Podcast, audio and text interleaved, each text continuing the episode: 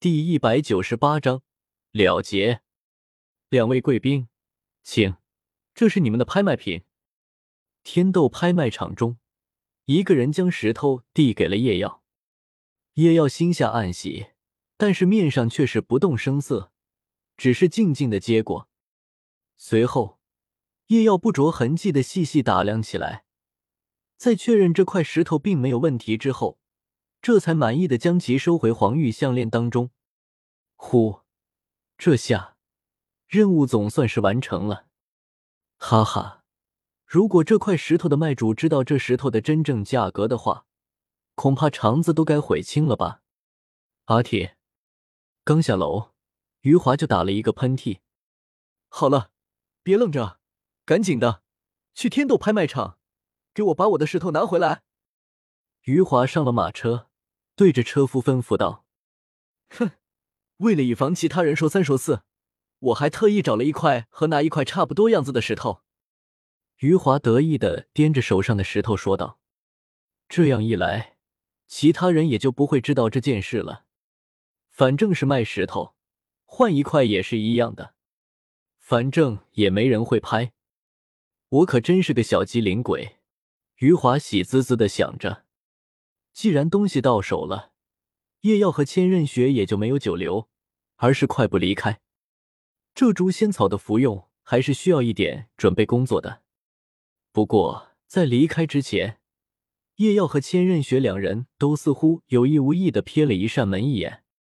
在叶耀两人离开之后，一个中年男人推门而入。老板，为什么？在他身后。之前去警告了叶耀两人的大汉有些不解的问道：“他和老板两个人之所以从后台来到这里，很大的一个原因，就是他老板想要和那两位红色区域的贵宾有一笔交易做。”中年男人无奈的摇了摇头，轻叹道：“没看到吗？他们先后的那两眼，意思已经表达的很明确了，他们并没有和我们见面的意思。”那老板，我们现在？大汉的情绪有些低落，无妨。中年男子竟然安慰大汉道：“本来也就没有抱太大的希望，而且，就算求援于他们，他们也未必有那个力量去对抗血腥亲王。本来他就是看到这两人敢于和唐风城正面对碰，猜出他们的来头应该不小，再加上之前那道杀意。”判定他们的背景至少不会逊色于血腥亲王太多，这才有了一种想法，想要接他们的力量和血腥亲王对抗。在不明对方具体身份的情况下，某种程度，这个中年男子已经算是病急乱投医了。对了，之前那个猫女，宁宗主应该已经拿走了吧？中年男子有些急切的道。这话大汉答不上来。只能看着一旁低着头的一个侍从。是的，就在刚才，宁宗主已经将猫女带走了。侍从连忙道：“没收钱吧？”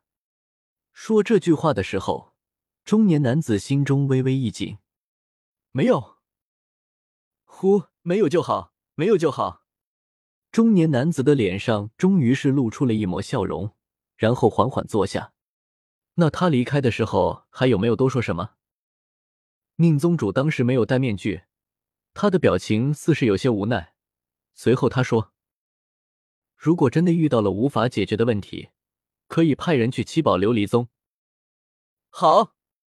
中年男子猛地一拍大腿，激动的大喊道：“他舍了这次猫女所拍下的三十五万全额不要，为的是什么？别说这一次了。”此前，当得知宁风致的身份之后，他所拍下的一切物品，天斗拍卖场都没有收过一分钱。虽然宁风致长期以来拍下的东西不多，但是这也是极为庞大的一笔数目。虽然不足以让天斗拍卖场伤筋动骨，但是也是可以让他们肉痛很久。他为的就是宁风致的这一句承诺啊！七宝琉璃宗宗主的一句承诺。虽然这个承诺平时无用，但是在关键时候，这就是一张护身符啊！这个大陆上敢于和宁风致作对的，可真的没有几个。他们天斗拍卖场也没有那个胆子去得罪那些人。现在，他们的问题充其量不过是血腥亲王罢了。今后，如果血腥亲王逼迫过甚，那么，只要有了这个承诺，宁风致只需要带一句话去天斗皇宫，那么就已经足够了。危局力解，可惜了。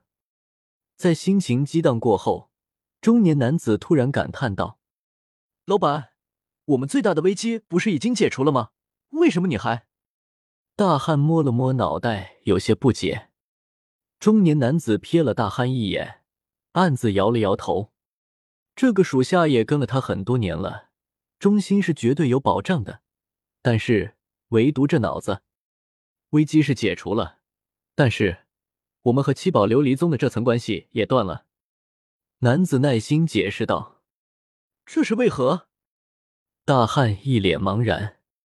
这还要问？中年男子揉着额角，有些头痛。算了，换个方法吧。你觉得七宝琉璃宗缺钱吗？中年男子说道。面对这个问题，大汉哪怕被自家老板认为脑子不太好，也依旧没有丝毫犹豫的摇头。开玩笑，如果连七宝琉璃宗都缺钱，那么这天底下几个不缺钱的主？那么，你认为之前宁宗主拍下的那些东西？所花费的价钱，他们七宝琉璃宗在乎吗？中年男子很快抛出了第二个问题。面对这个问题，大汉依旧是摇头。哪怕对于天斗拍卖场来说要肉痛的价格，对于七宝琉璃宗来说，恐怕连九牛一毛都算不上，怎么可能会在意？所以，你还不明白吗？中年男子悠悠一叹。我们一直以来都在送人情，但是这送的这人情，从价值上来说，在人家眼中根本不值一提。又或者说，人家根本不需要这份人情。这不过是我们的一厢情愿，不是强行送出去的人情罢了。这这，大汉瞠目结舌道：“如果换成是别人，可能根本连管都不会管我们。但是……”宁宗主不同，或许这就是君子可欺之以方吧。不过，哪怕宁宗主脾气再好，但是他也不会对我们这样软强迫的人抱有太大好感吧。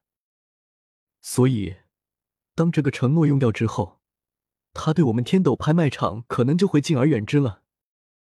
中年男子感到深深的无奈，这种明明大腿就在眼前。但是偏偏抱不上的感觉并不好受，但是没有办法，这几乎已经是既定的事实了。算了，不说这些了，也是我贪心不足蛇吞象了。能够解决眼下的麻烦就已经是极好了，还奢望更进一步。中年男人摇了摇头，虽然是这样说，但是他眼中那深深的遗憾，人谁都可以看得出来。贪心做商人，又有几个是不贪的？行了，回去看看吧，拍卖应该也要结束了。这样说着，男子站起身来，就要重回后台。就在这时，一道急促的脚步声快速接近，让他一时停下了脚步。很快，大门被猛地推开，一道黑色的身影有些踉跄的冲了进来。怎么回事？为什么这么慌张？大汉下意识的向前一步，挡在中年男子身前。大大人，身穿黑色劲装的男子以手撑着膝盖，大口喘息着。不要急，慢慢说。中年男子皱眉道：“大汉早就认出这个男人的身份，更是气不打一处来。阴气，我平时是怎么教你们的？”大汉咆哮道。不要慌，不要慌，天塌不下来，遇大事须有静气。大汉滔滔不绝的说了起来。嗯，阴七。中年男子却是突然一愣，是斯诺行省的情报传来了。中年男子急声道：“是。”英七总算是喘过气来，低声道：“快说。”男子有些急切的道。英七嘴唇嗡动，说了一句话：“什么？”中年男子还没有多说什么，一道惊呼声就从耳边传来。英七的脑袋微微低下，没让两人看到自己，暗自撇了撇嘴，还静气。你的处事不惊呢？这嗓门就离谱。消息属实吗？中年男子也不去管被震得有些耳鸣的耳朵，迅速追问道：“应该属实，这个消息并不算什么秘密。斯诺行省那边已经有不少人知道了。”英七沉声道：“按照速度，恐怕皇室也差不多也该得到这个消息了。”中年男子的脸色一时很是精彩。喜悦、不敢置信、悔意，这个消息怎么不来的早一点啊？许久，中年男子的叹息之声响起，而同时，在天斗拍卖场门口，终于试到了。余华轻舒了口气，啧，这坐垫坐的我屁股疼。那谁，回去之后给我换一个。余华看了一眼身旁的随从，随口吩咐道。那个少爷，随从偷偷看了余华一眼，然后有些为难的道：“您这个月的份额？”“嗯，我的份额怎么了？”余华不解的问道。“您这个月的份额只剩下二十金魂币了。”随从轻声道。“哦，二十啊？怎么了？”余华淡定的道。三秒过后，“什么？”大街上响起了一道惊人的尖叫声：“钱呢？我那么多的钱呢？”余华怒吼道：“我每个月的份额有五百金魂币啊！现在你告诉我只剩下二十了，是不是你们偷偷拿了我的钱？说，拿了多少？”余华的眼睛寒芒闪烁：“好啊，我余华平日里自认待你们不薄啊。”而你们呢，就是这样回报我的吗？好啊，今天我余华就要把你们这些黑了心的狗奴才们给清理门户了。看我大威天龙！少爷，这真的不关我们事啊！随从一脸冤枉的道：“不关你们的事？那难道关我的事吗？”余华的唾沫星子都喷到了随从脸上了。结果，随从竟然认真的点了点头。少爷，您听我来给您说说。说，你竟然说！余华冷笑一声，然后不急不缓的开始卷起袖子。我看你这个混账怎么解释？如果你说不出个子丑寅卯出来，那看少爷我怎么毙了你！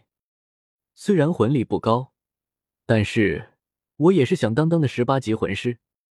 少爷。您看啊，随从从身上掏出了一个小本本，然后说道：“这个月一号，您去了灯银楼赴宴，份子钱五十金魂币。”余华冷着一张脸，一言不发。但是，不知道从什么时候开始，他卷袖子的动作悄然顿住了。他好像意识到了些什么。二号，您去了翠玉楼，花费三十金魂币，四日。五日，随从一一说道：“行了，停下吧，我知道了。”余华有些绝望的道：“浩法，并不存在什么狗奴才黑心蒙骗主子的事情，完全就是他自己做大死，大手大脚的把钱给花的七七八八了。那么问题来了，现在是十四号，离下个月还有十六天，但是……”他的份额只剩下二十金魂币了，他该怎么办？完蛋！余华有些绝望的道：“这个月可还剩下十几天啊，没有了钱，他还怎么跟其他小伙伴们一起出去浪啊？难道还得找他们借钱？先不说那些小伙伴们愿不愿意借，就算愿意，他们可能也借不了多少啊。他们都是一些二世祖。”家里面不可能给他们太多的钱财去拜的，给的钱虽然足够他们在外头风光，但是抛开自己的用度，很多时候其实也剩不下太多。更何况，哪怕能借，他也很难拉下那个脸去借啊。什么？你问为什么？这么简单那的事情还要问？他余华，余大少，难道不要面子的吗？算了，这些事情等回去再想吧。余华叹了口气，决定暂时先不想这些悲伤的事了。随后，他大踏步走进了拍卖场。一刻钟后，什么？你跟我说，我那块石头被卖出去了？又是一道尖叫声传出。许久。余华一脸复杂的走了出来，两个消息，一个好消息，一个坏消息。好消息，他不需要担心没有钱花，顶不到下个月了。他现在手里面多了几万的金魂币，够他潇洒好几年的了。坏消息就是他的睡眠质量可能提不上去了，所以他现在到底是该哭还是该笑？余华陷入了一片纠结之中。